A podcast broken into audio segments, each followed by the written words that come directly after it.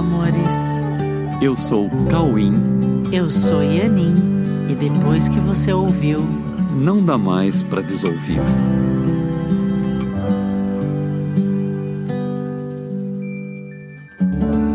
Olá, meus amores. Oi, como é que vocês estão? Tudo bem? E olha, ainda tem mais duas aulas que você pode participar é, para conhecer o curso A Verdade Presencial. E essas aulas são incríveis. Elas é uma aula em duas partes que se chama As Bases do Indiscutível. Então, se você estiver ouvindo esse podcast ainda em fevereiro de 2024, entra no site coexiste.com.br, faz a sua inscrição, vem conhecer essa aula e quem sabe participar com a gente dessa jornada maravilhosa de autoconhecimento. E se você quer fazer o workshop A Verdade Presencial, temos uma nova data nos dias 2 e 3 de março, tá? Então já se, se programa, tá tudo no site. Entra lá em coexiste.com.br, todas as informações estão lá para você e nós aguardamos a sua presença fundamental.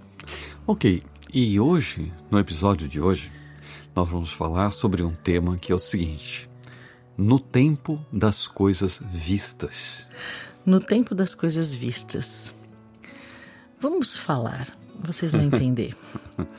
o tempo das coisas vistas é o tempo no qual as coisas são vistas como realmente são. É a visão do momento no qual os equívocos de percepção desapareceram e o presente se revela através de olhos reveladores da verdade ou da verdadeira percepção. A percepção verdadeira que devolve ao mundo o momento que pode ser vivido no agora, o agora de cada experiência realista que expressa a verdade através de coisas neutras, porém perceptíveis, para que, no mundo da percepção, a visão verdadeira dos fatos possa ser compartilhada. Coisas neutras são coisas que não têm significado real em si mesmas e que não têm atuação sem o comando de um ser vivente. É o caso de um corpo, por exemplo. No tempo das coisas vistas, as traduções do que parecia incompreensível são apresentadas por um fluxo sem interferências do passado e com a divina providência atuando de forma a tornar conscientemente exequível uma nova postura que precisa ser percebida como a demonstração de um milagre que transformou em possibilidades perceptíveis o que parecia impossível diante de um mundo anteriormente alimentado pela culpa. Sim, no tempo das coisas vistas, a culpa não é mais vista, porque todos os roteiros da culpa foram reconhecidos como irreais, e a partir disso, a culpa não faz mais sentido. A culpa é o alimento da estrutura que distorce a interpretação dos fatos e justifica o conflito e a destruição através do ataque em um cenário construído para ser vulnerável, de forma a tornar aparentemente possível a execução de penalidades torturantes que parecem ameaçar a vida e exigir sacrifícios que tornem justo o sofrimento para os pecadores. No tempo das coisas vistas, a culpa foi levada ao discernimento e deixada de lado para o total esquecimento por sua falta de consistência. Não havendo culpa na mente, há somente o aproveitamento de todas as ferramentas disponíveis para compartilhar a inocência própria do reconhecimento de que não houve danos reais provocados por um sonho que nunca existiu na realidade. No tempo das coisas vistas, está o mundo real, que é a real visão do mundo, por que ele foi inventado e por que o mundo não fazia sentido em nossa mente tal como estávamos vendo. Esse é o tempo no qual o próprio tempo deixa de fazer sentido, pois o tempo também foi uma ferramenta do caminho que chegou ao fim, pois a missão era ver e compartilhar a possibilidade de ver. A partir da visão alcançada no tempo das coisas vistas, entregamos nossa missão a Deus, para que Ele nos diga onde devemos estar para compartilhar a visão alcançada. Não exigimos mais nada, porque já recebemos tudo. No tempo das coisas vistas, não nos enganamos mais, e o mundo se restabelece como o que ele é ele é visto como uma tentativa impossível de declarar que a separação aconteceu e que somos todos indivíduos separados. No tempo das coisas vistas, o mundo é visto como uma percepção inocente que jamais poderia macular a criação de Deus.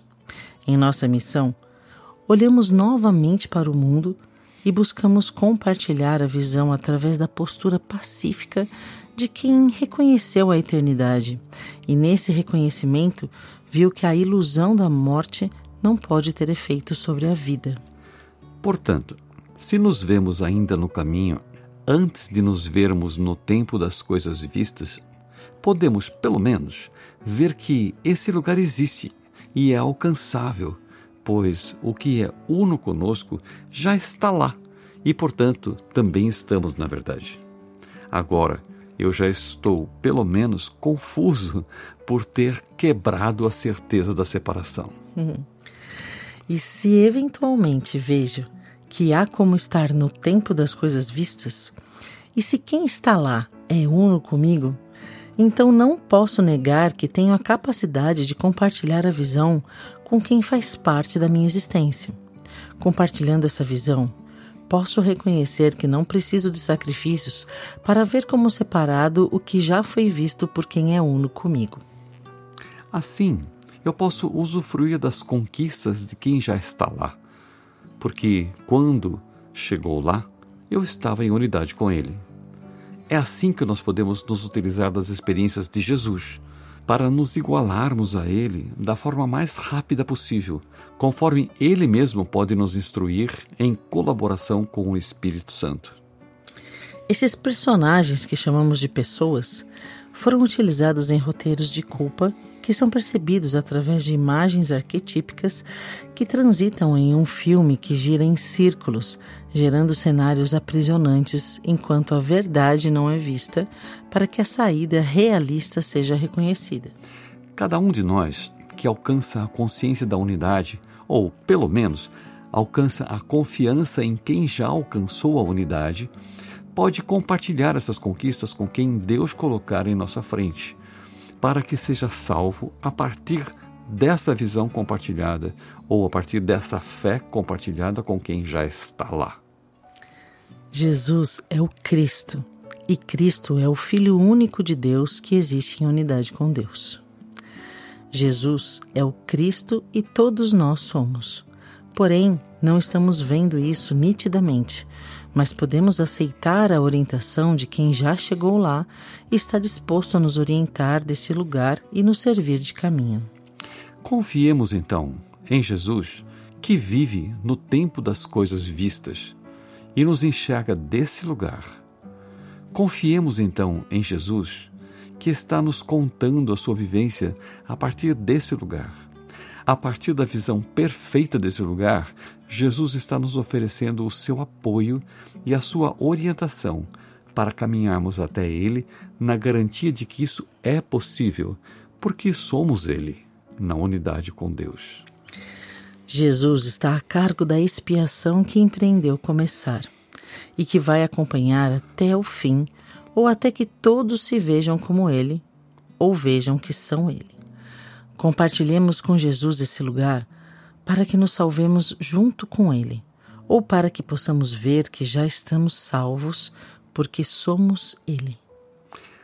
Aceitando então esse fato e ouvindo dele o que nos pertence, podemos realmente anular a nossa necessidade de passos dolorosos, caminhados de forma solitária e errante, para caminharmos em unidade com Jesus ou sob a sua orientação perfeita, a partir da confiança que ele tem em todos nós, por ter a visão de que somos todos um único ser e somos todos, portanto, o Filho único e perfeito de Deus. Amém.